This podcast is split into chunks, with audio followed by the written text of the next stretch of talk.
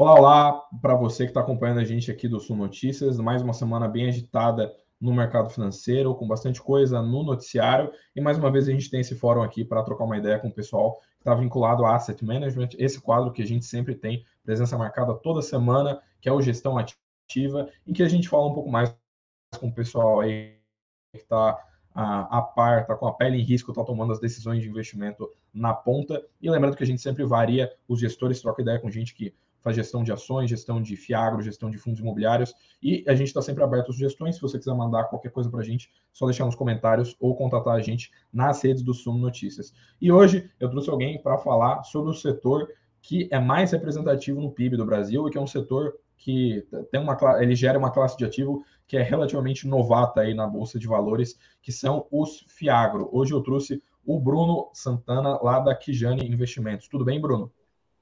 Olá, Eduardo, tudo bem? Prazer estar aqui com vocês. Obrigado pelo convite.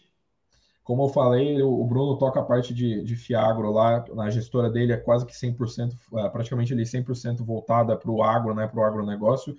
E explica para o pessoal, Bruno, basicamente qual função que você ocupa aí na Kijane Investimentos e como é que vocês funcionam de uma maneira geral aí, só para o pessoal ficar a par de, do que, que a Kijane faz no agronegócio.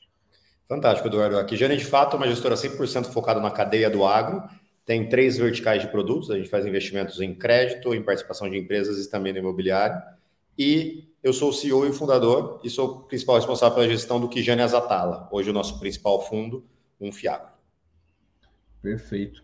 E, bom, uh, é, como eu falei aqui na introdução, né, a gente sabe que esse é o setor que mais puxa o PIB do Brasil, de longe o setor mais relevante, aí, o setor que que a gente vê contribuindo bastante para a economia brasileira, e a gente veio de uma, de uma leva de dados muito bons do agro, né? Tipo, a gente teve PIB sendo bastante puxado na, pelo agro na última divulgação, e de modo geral a gente tem Fiagro aqui na casa, também na Suno, que a gente tem o Snag 11, e o pessoal sempre é eufórico na hora de falar do setor, né? Porque além de ser um setor mega representativo, ele cresce bastante, e antes do Fiagro ele meio que tinha uma demanda represada, né? Tipo, você tinha essa você não tinha essa ponte entre a Faria Lima e o, e o agricultor, né, e o agronegócio, e agora com o Fiagro uh, você tem.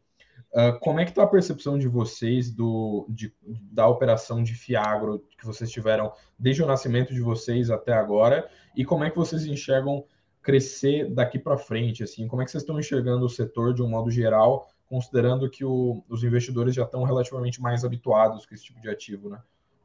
Perfeito, Eduardo. Olha, do nosso ponto de vista, a gente está ainda começando nesse processo de amadurecimento da aproximação de mercado de capitais e a cadeia do agronegócio brasileiro. Né?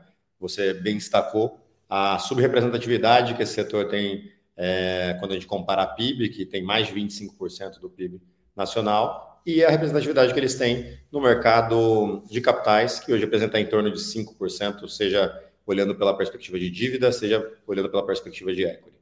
O Fiagro ele é um instrumento que ajuda nessa aproximação e nesse amadurecimento. Né? É, é um instrumento relativamente novo. A gente teve as primeiras emissões de Fiagro no segundo semestre de 2021. O nosso Fiagro, que Gênesis Atala, veio ao mercado em janeiro de 22. E olha só que interessante, quando a gente terminou a nossa primeira captação, esse era um mercado de um bilhão de reais aproximadamente. Hoje, pouco mais de um ano após aquele momento, a gente está falando de um mercado que já passou da casa dos seus 12 bilhões de reais.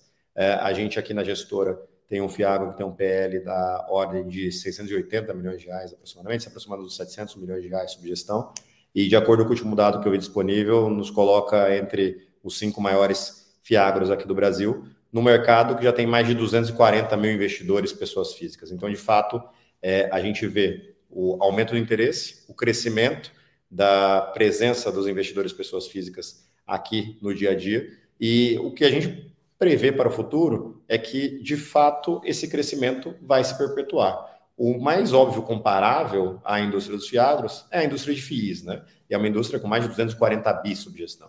Então, pouco importa, Eduardo, se o fiagro vai ser maior que FII, vai ser menor que FII, vai ser próximo ao FII, mas quando a gente olha 240 para 12, de fato, a gente vê uma avenida de crescimento aqui extremamente representativa. Perfeito. E, e, falando um pouco sobre, sobre esse mercado, né, como você bem falou, ele está bem integrado com o universo de pessoa física. Né? Eu me recordo que a gente falou bastante sobre Fiagro quando o ativo estava sendo lançado na bolsa aqui no, no Suno Notícias, e existe, o, existe esse atrativo a mais, né, de isenção de imposto de renda, de pagamento de dividendos, que é uma coisa que é, é bem chamativa para o pequeno investidor. Só que, ao mesmo tempo, a gente sempre alerta para aquelas questões de não, o que você tem que ficar a par, como é que você tem que se comportar quando você tem esse tipo de ativo na carteira.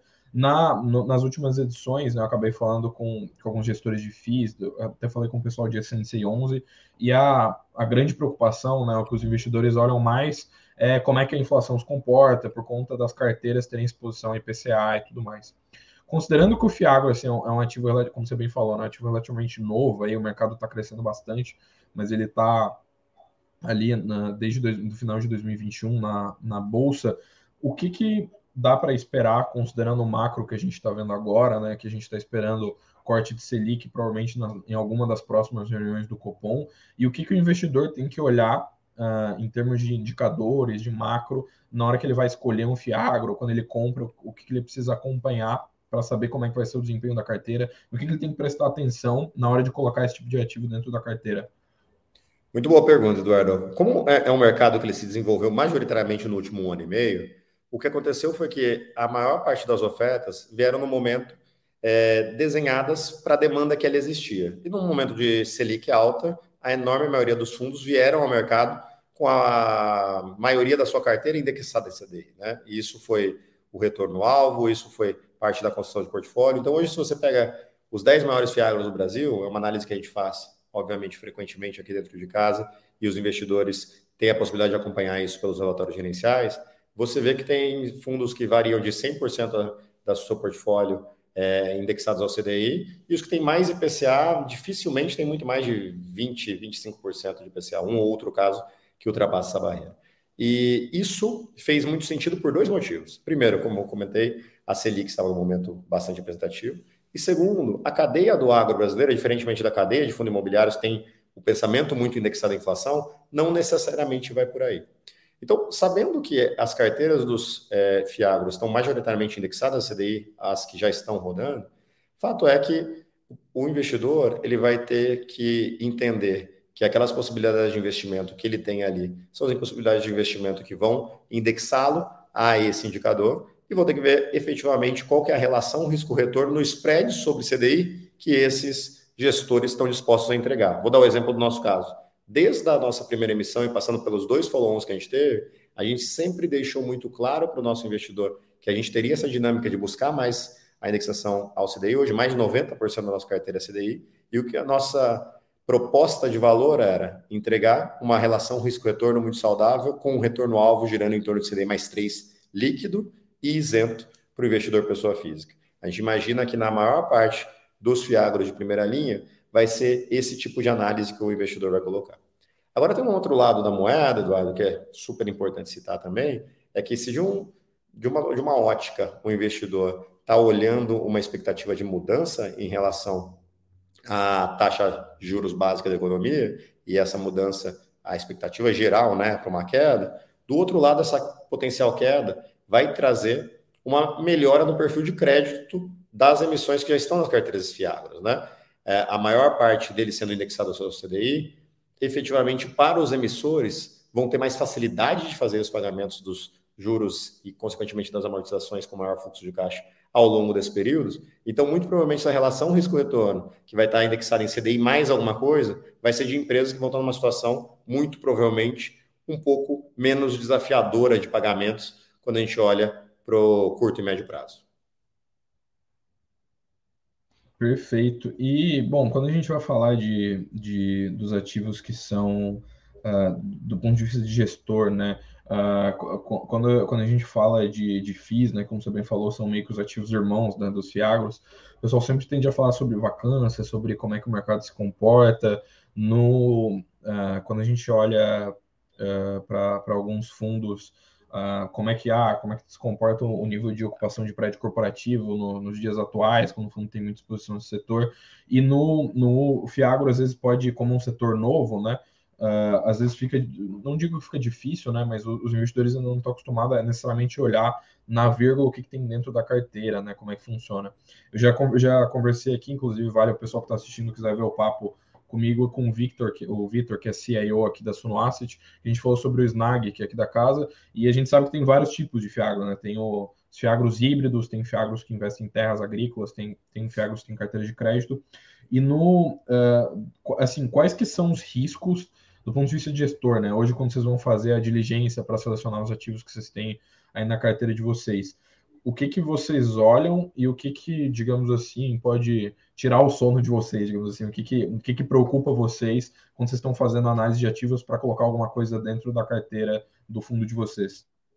Perfeito, Eduardo. De fato, o que a gente vê hoje é o aumento do leque dos fiagros e a gente acredita que esse aumento vai se desenvolver ainda mais. Né? Na resposta anterior, eu estava falando para você sobre a maior fundo serem indexados à CDI, mas não tenho dúvida que com esse crescimento da indústria como um todo, do, do crescimento do, da exposição aos potenciais investidores e também do número de fundos, muito em breve a gente vai ter cada vez mais fiagros, vai ter mais fixados em inflação, vai ter coisa híbrida entre inflação e CDI, eventualmente tem a coisa em outras moedas, e assim sucessivamente, que é natural ao longo do processo de amadurecimento da indústria. Quando a gente olha do ponto de vista de crédito, hoje a maior parte da, do mercado se dá com fiagro de papel. Os fiagros de papel, em última instância, de uma maneira é, estruturada por instrumentos de mercado de capitais, dão crédito para as empresas e empresários ao longo da cadeia como um todo. Então, isso é o primeiro passo importante. Né? Muita gente pensa em fiagro somente financiando a produção agrícola primária, e o que a gente vê é que, na verdade, essa cadeia do agro é muito mais ampla, vez que, além da produção, e a produção pode ser de qualquer coisa, né? pode ser dos, das coisas mais óbvias, como as principais commodities exportáveis do Brasil, como soja, milho, algodão, café, e assim por diante, mas pode ser de fruta, pode ser de flor, pode ser de outros é, produtos. O Fiagro também pode financiar a cadeia de insumos à produção, então isso vem desde lá dos fertilizantes, dos defensivos, sejam químicos, sejam biológicos, passando por sementes, as redes de distribuição e assim por diante.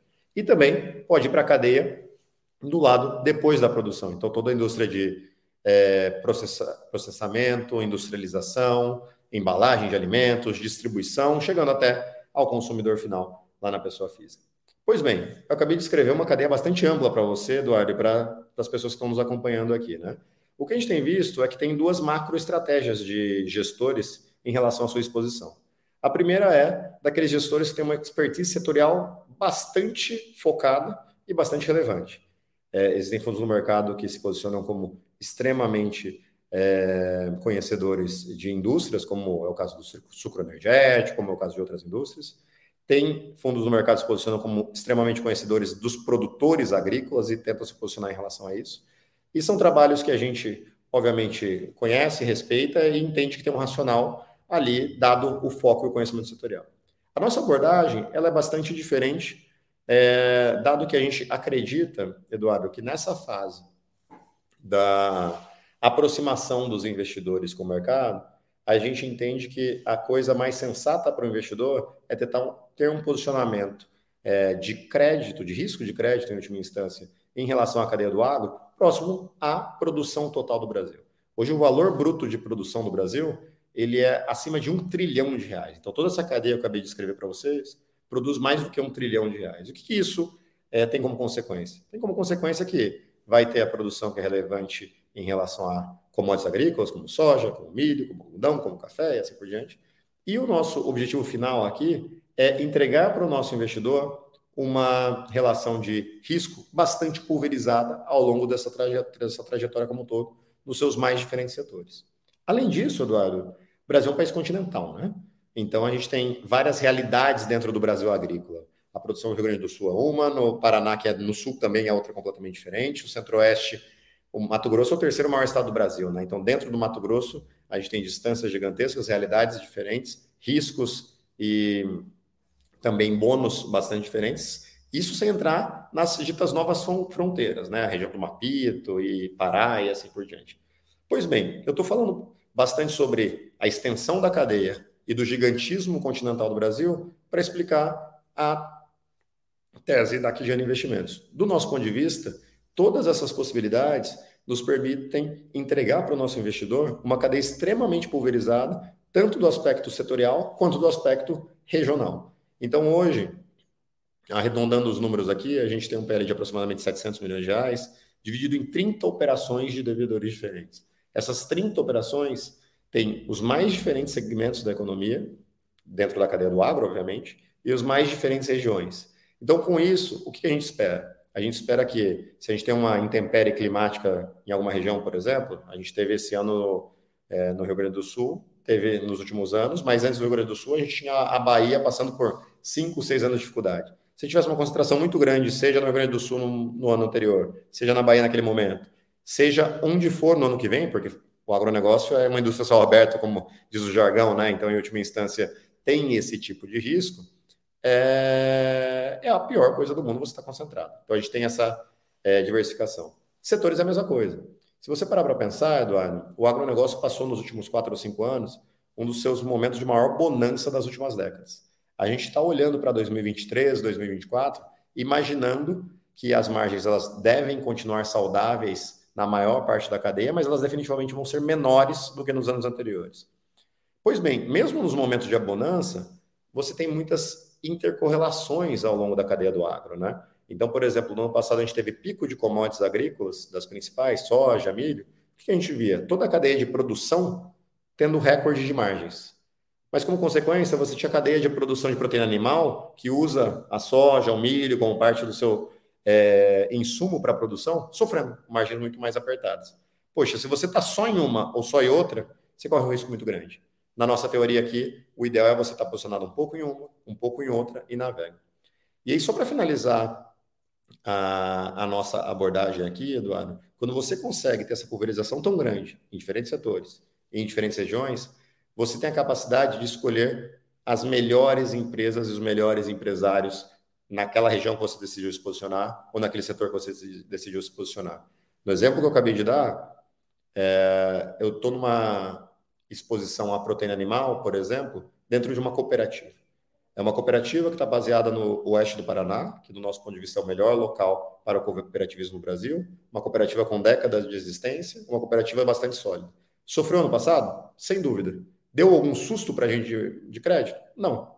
Esse ano, provavelmente com a soja e o milho negociando a metade do valor que foi o pico ano passado, essa cooperativa vai ter margem muito mais saudável e conseguiu passar por um momento um pouco mais apertado com tranquilidade.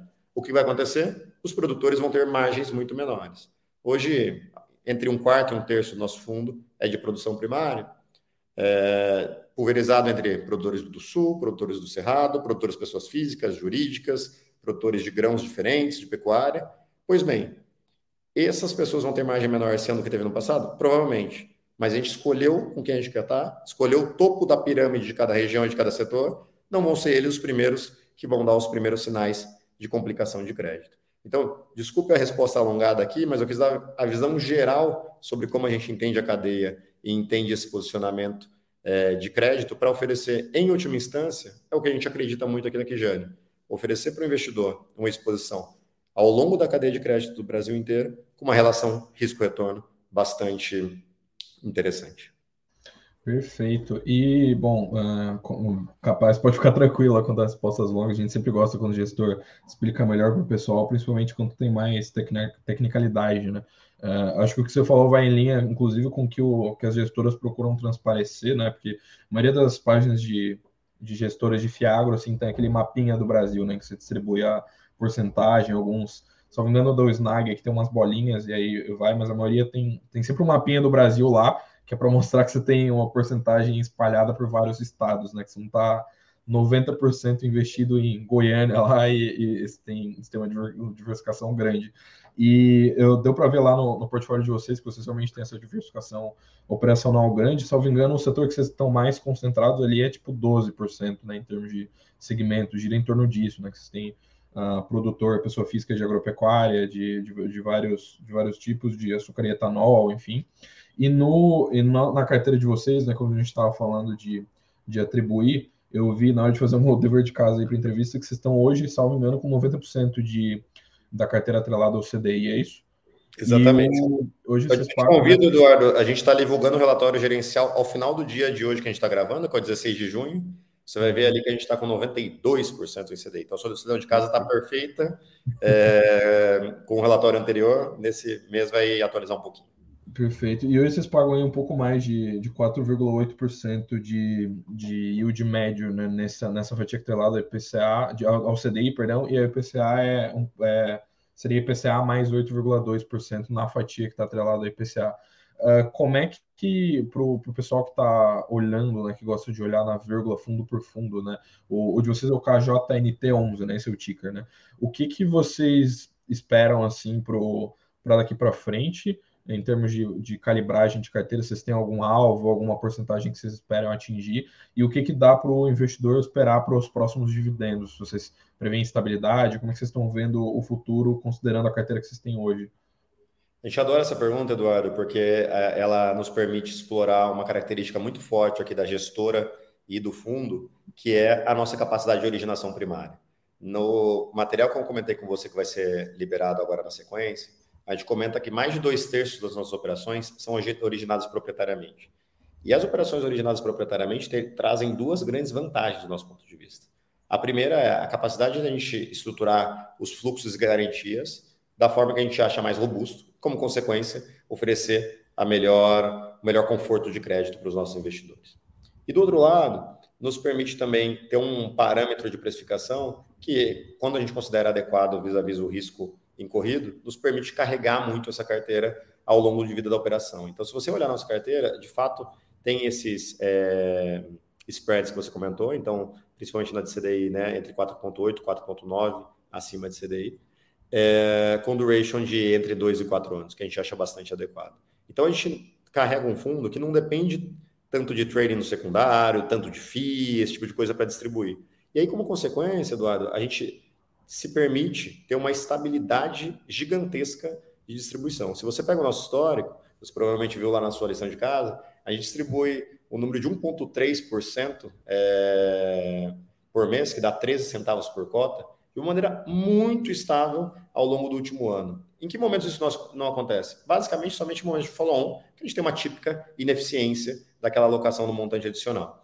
Então, esse 1,3 ao mês dá aproximadamente CDI mais 3,5, 3,6 por ano, o que não é nenhuma coincidência, tá, Eduardo? Porque se você fizer a conta de trás para frente, o que está acontecendo? A gente tem uma carteira girando em aproximadamente CDI mais 4,8, 4,9.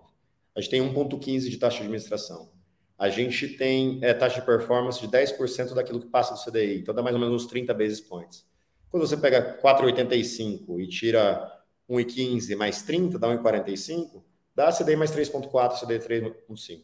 Por favor, aos é, seus é, seguidores e ouvintes aqui extremamente técnicos, são aproximações, né? São conta de padeiro aqui que eu estou fazendo, mas é só para dar a dinâmica de que o carrego da nossa carteira nos permite navegar nessa casa de CDI mais aproximadamente 13,5 de uma maneira bastante linear e bastante estável.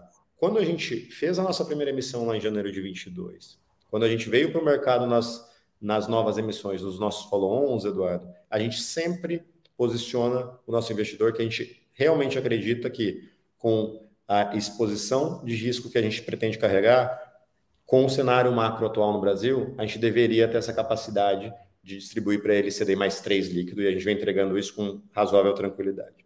Pois bem, quando eu olho isso para frente, eu comentei com você, nosso duration é de 2 a 4 anos. Então eu tenho um carrego do nosso é, das nossas operações que me permitiriam navegar com isso de uma maneira bastante estável por um período bastante razoável de tempo. Poxa, Bruno, o que acontece se daqui a um ano a taxa de juros diminuiu, etc., e o spread de crédito dessa, dessas operações análogas às que vocês estão originando, com esse mesmo perfil de crédito, o que vai acontecer? Pode subir, pode descer, etc. Isso a gente não consegue prever, Eduardo, mas a gente imagina que se isso vier a acontecer, não vai ser no próximo mês ou nos próximos seis meses, etc. E ainda assim, com uma carteira muito originada proprietariamente, a gente imagina que para o nosso investidor, ele imagina que vai comprar o que Gênesis está lá hoje. E ter essa rentabilidade de CD mais 3 é uma estabilidade que ele poderia esperar por um prazo bastante razoável aqui, acima de um ano. Perfeito. E só para a gente uh, fechar o nosso papo aqui, né? tem essa questão de, de ver como é que funciona o fundo e sempre transparecer para o pessoal os detalhezinhos, né? E a gente falou bastante sobre, o, sobre como é que funciona o Fiagro, né, que ele pode ser híbrido e tudo mais, como funciona o setor. Mas tem, um, tem uma questão que acho que é, me veio, sempre chama a atenção do pessoal desde que o ativo foi lançado, que é aquela questão regulatória de quanto você distribui os dividendos, né? Que é o. Eu, eu lembro de ter conversado com o Bruno lá da Ecoagro quando o ativo ainda, ainda mais novo, que hoje faz uns bons meses que eu falei com ele, e ele falando que, olha, tinha aquela coisa de você equalizar o desejo dos investidores de FIIs, né? Porque os FIIs distribuem dividendos todos os meses, só que o setor imobiliário ele gira de uma forma, né? Você paga aluguel todo mês, o, o, o ramo imobiliário inteiro ele vai uh, firmando contratos com essa coisa de mensalidade. E como você sabe melhor do que eu e todo mundo, a cadeia do agro ela é muito diferente, né? Ela não gira mês a mês, ela tem a questão da safra, de como é que funciona. Até quando você olha balanço contábil, né? O pessoal que gosta de, de olhar balanço de resultado trimestral, né? Tem algumas questões, tipo, as empresas estão envolvidas no agro, tem aquela questão de ah, o ano safra, aquela coisa toda. E como é que, assim, você como gestor, assim, como é que vocês hoje, se vocês estão distribuindo dividendos todos os meses, e se você vê isso se mantendo na indústria, assim, em longo prazo, assim, que isso vai se manter de todos os fiagros da indústria uh, sempre pagarem dividendos todos os meses para um, equalizar essa questão junto com os FIIs, ou você acha que no longo prazo tem a possibilidade de, eventualmente, você ter uma fatia dos gestores que prefere segurar mais o caixa e distribuir proventos com um pouco mais de, de espaçamento? Eduardo, eu acredito que a estratégia que foi utilizada pelo regulador de um lado e pelo mercado de outro, de aproximar a distribuição, a estrutura com os FIIs, foi uma estratégia muito correta para ajudar a, aos investidores terem um pouco mais de conforto e navegar num ambiente que eles tinham muito pouca exposição, como a gente falou lá no começo da nossa conversa, né? Então, de fato, trazer a distribuição para o mensal, aproximar os regulamentos é, dos regulamentos dos fundos imobiliários e assim por diante, eu acredito que foi extremamente válido para chegarmos até aqui. Quando a gente olha para frente, não necessariamente eu acredito que a gente vai navegar exatamente da mesma forma. Então, separando as, as respostas, né? Falando sobre como gestor e dos desafios. Sem dúvida nenhuma, desafio equacionar um fluxo de caixa que não é óbvio para boa parte da cadeia, mas que era necessário para ajudar nesse processo de conhecimento do setor. Como que a gente faz isso? A gente, obviamente, tem instrumentos para fazer isso. Desde um instrumento que eu diria que ele seria o menos eficiente, mas o mais é, fácil de se executar, de quando você chega para um produtor, para alguém que necessariamente está naquele prazo safra que você mencionou, e comenta que você vai ter que fazer alguma coisa, por exemplo, com um pagamento antecipado de juros, uma conta que fica ali reservada para o pagamento mensal, é, mesmo antes dos fluxos de colheita, etc., ele já reserva desde D zero e assim por diante. O que isso traz? Traz ineficiência no produto.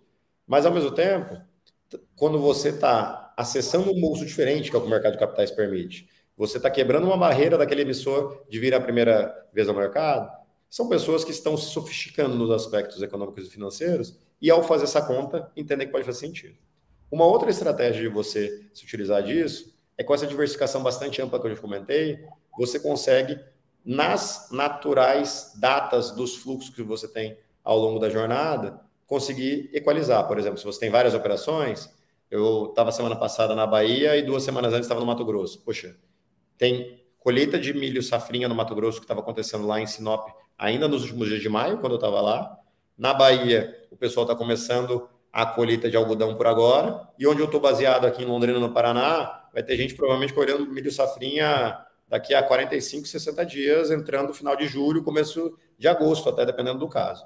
Pois bem, se você tem uma operação em, na Bahia, como no Mato Grosso, como eu comentei, para o cara te pagar no mês, na Bahia no outro, no outro, dá para você tentar armar um pouco do quebra-cabeça aqui para ter esses fluxos meses a mês. Mas você tem razão. É difícil, tem seu desafio e é o que a gente tem conseguido fazer para entregar isso para o investidor. Dito isso, Eduardo, você perguntou sobre o que eu acho para frente. Eu realmente acredito, sou entusiasta de que para frente a gente vai ter um leque de produtos muito diferente do que a gente tem hoje essa aproximação dos FIIs teve a relevância bastante é, destacada, como comentei antes, mas eu diria conforme o investidor vai tendo conforto, conhecimento, ele vai aumentando as suas possibilidades.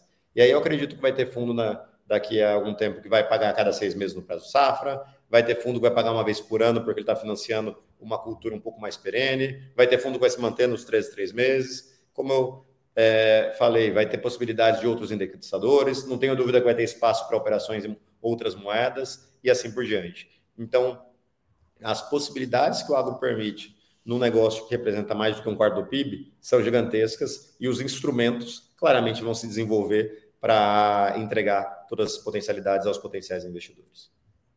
Perfeito. Obrigadão pela sua participação aqui, pela sua contribuição aqui com a gente do, do Sul Notícias. Lembrando que o pessoal que está acompanhando a gente, sempre lembrar de deixar o seu comentário aqui, deixar comentar o que, que você gostou na entrevista, se tem alguma sugestão aí para os próximos próximas edições do quadro e também sempre de interagir, de inscrever no canal, deixar, deixar o like aí e acompanhar, né? Sempre que vocês investirem no quiserem ir atrás de Fiagro, sempre olhar a página oficial da gestora, né? Por obrigação regulatória, todo mundo tem lá a sua seu extrato de como é que funciona o fundo. Então, o fundo do Bruno aqui, que ele, ele acabou de falar, tem, tem todas as, as informações, inclusive as que eu citei aqui né, no meu, na minha lição de casa, estão todas, são todas públicas, né?